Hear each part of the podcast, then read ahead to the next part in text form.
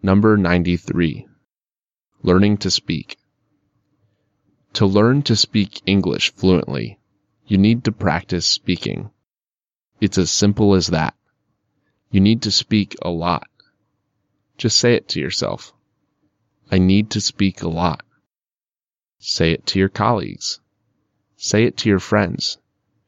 Say it to your relatives. Tell them that from now on, you will speak only in English.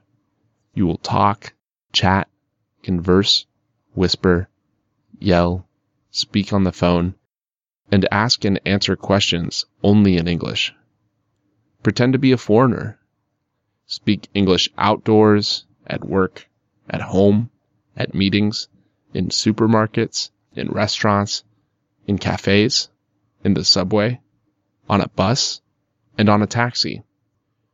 Don't write and don't read. Do all the exercises verbally and pronounce them out loudly, slowly. Train your articulation.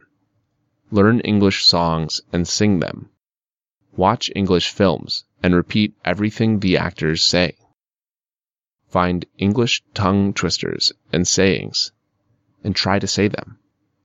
Ask your friends and relatives to try. Tell them how to say them properly.